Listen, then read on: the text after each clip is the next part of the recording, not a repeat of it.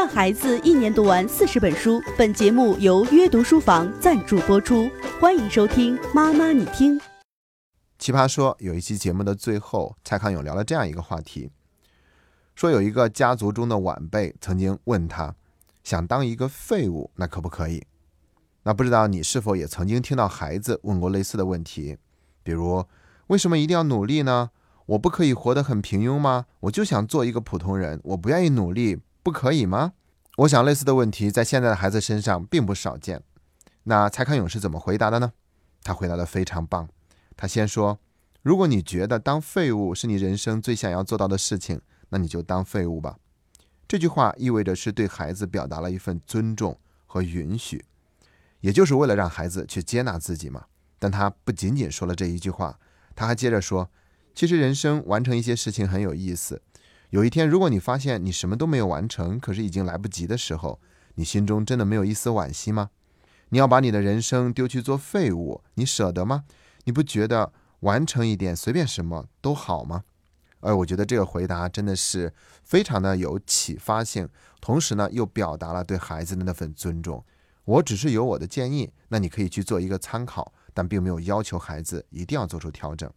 然后呢，马东就拿这个问题去问了一下旁边的李诞。我没有想到，李诞的回答是更加精彩的。他说：“我不知道大家为什么都想去做一个废物。其实做废物啊是一件很难的事情，只有大天才才能做一个废物，因为做废物是极需要天赋的，而我们普通人只配好好活着。”说实话，当我看到他说这句话的时候，我内心简直是不能同意更多啊！真的是这个样子。我们普通人就只配好好活着。他还让我想起来金庸的堂兄穆旦，他曾经写过的一首诗，最后两句话就是说：“发现我全部的努力只不过是完成了普通的生活。”这也曾经在网上非常的流行。所以呢，我们生而为人，很拼命、很努力，能够做一个普通人就很不错了。你要想做一个废物，那是非常厉害的人才可以做得到的，一般人没有资格。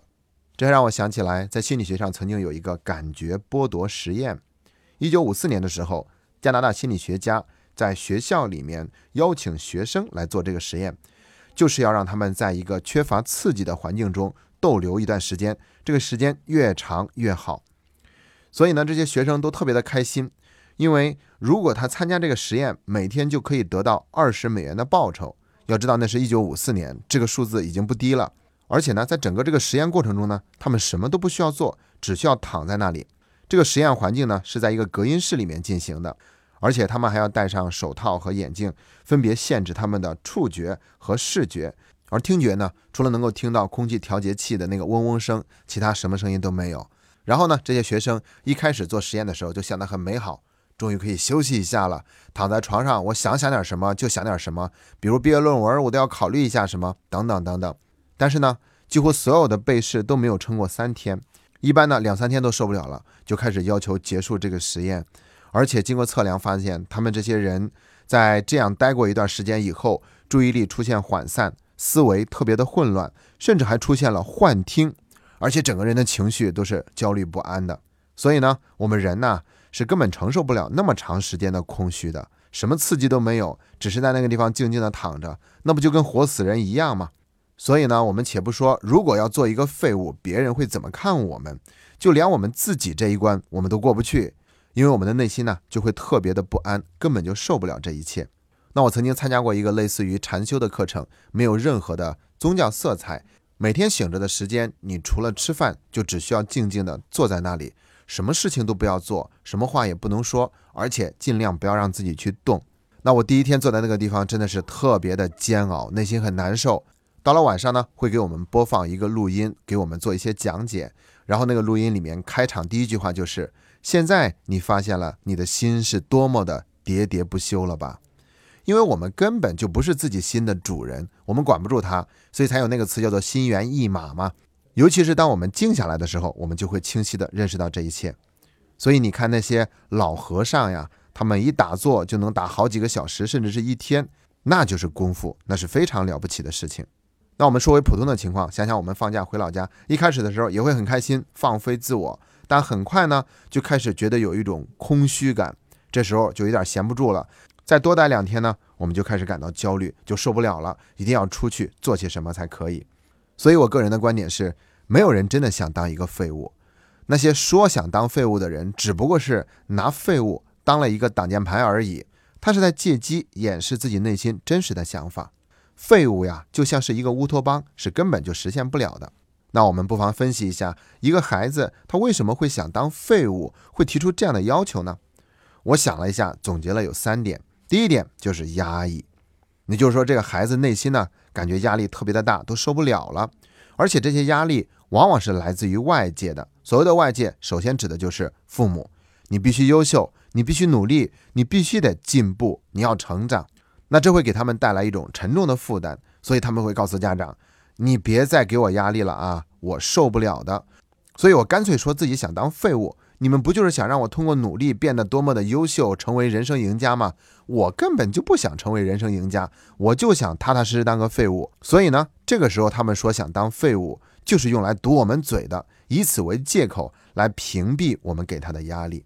这是第一种情况。第二种情况呢，就是茫然，也就是说这个孩子他真的没有什么目标，没有什么方向，活得很茫然，不知道自己能够追求些什么，想追求些什么，所以觉得什么都没有意思。一般来说呢，一个被物化了的孩子很容易陷入这样的状态，尤其是一个被物化的孩子，当他学习很顺利，又或者是极度不顺利的时候，他都会产生这样的茫然。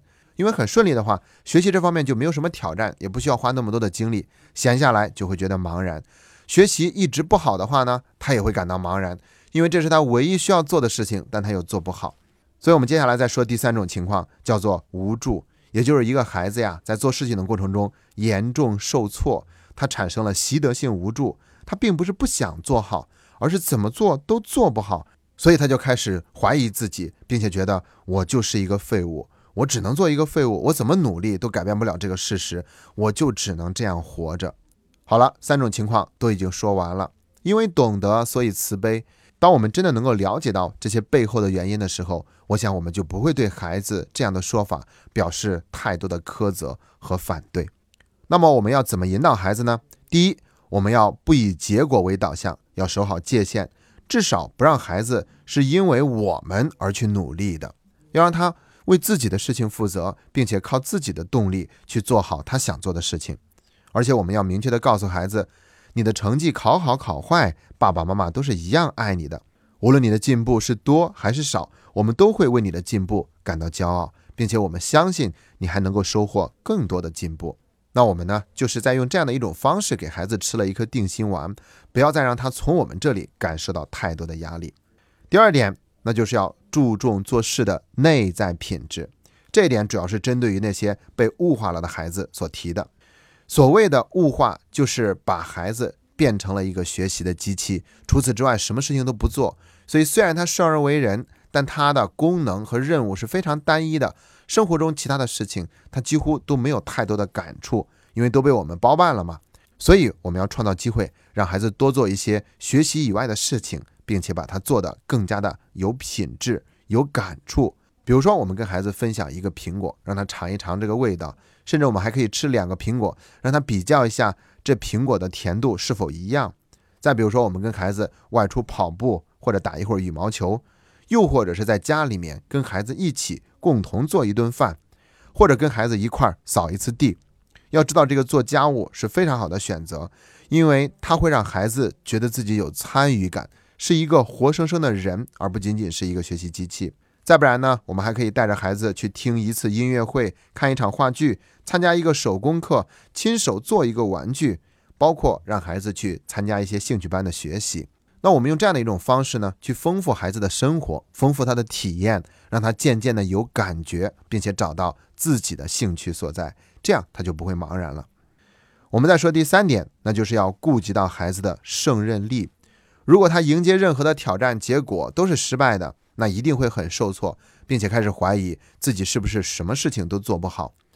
所以，为了能够让孩子改变这种想法，我们必须得设置一些他能够完成的挑战，让他去做。并且呢，我们要强调一点，那就是这件事情并不容易。没有想到你居然做到了，用这种方式来表达对孩子的祝贺。你可以试想一下，如果做一件事情，我们说这件事情很简单，你要去做到它，最后他做到了，其实也没有什么可骄傲的，也没有什么喜悦。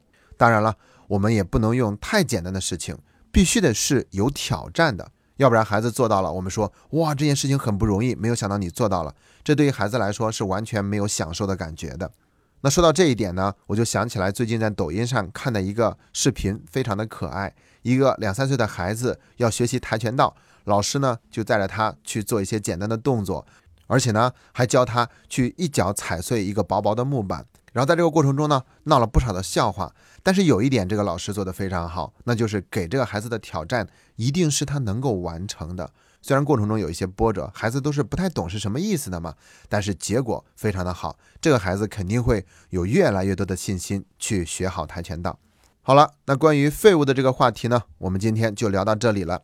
那如果你收听了这档节目，并且感觉很喜欢，想跟我们有更多的互动，那欢迎在微信上搜索我们“妈妈你听”的微信公众号，在公众号里面我们会有更多互动的方式，无论是寻求一对一的咨询，还是一个话题的申报，又或者是要加入我们的读书会，跟其他家长一起读书学习，收获更多的成长，等等等等，我们有很多的选择在等着大家。